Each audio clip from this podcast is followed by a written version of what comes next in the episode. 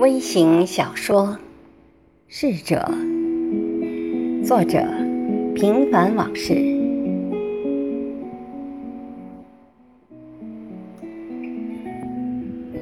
为了尽快适应新的环境，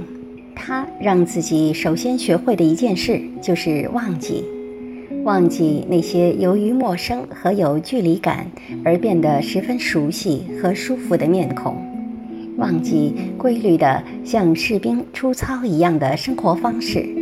忘记那些以他为骄傲、分散在世界各地的男女网友和粉丝们，忘记经常让他感到不适、不分场合喉咙总是发痒的像咳嗽的尴尬和到处都比国内公园还美丽的多、干净的多的环境。他开始让自己变得比一个普通国人还国人的人，生活上随波逐流，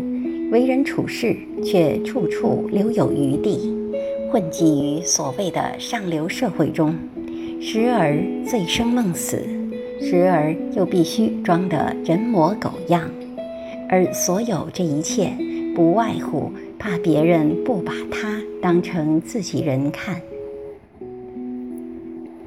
随之而来的是生命体征的改变，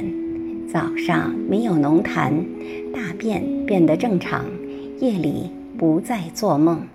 还有就是生活习惯的改变，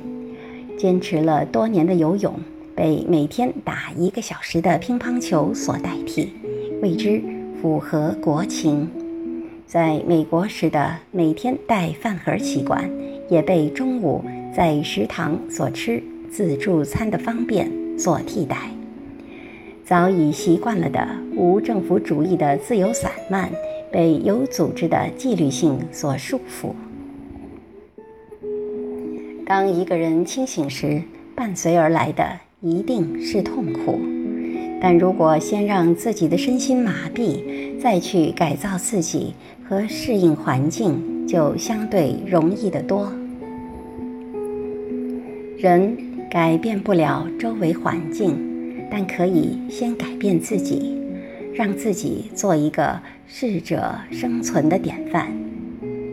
他每天都活得战战兢兢，因为未来永远都像被雾霾笼罩着一样，没有多少能见度，而且无论你生活在哪个国度里，都大同小异。服了，而且是心服口服，并努力不让自己偏离循规蹈矩的路线。当然，改变思想非一朝一夕的易事，但持之以恒就会有好的结果。活了一把年纪，他已完全臣服于适者生存的旗帜下了。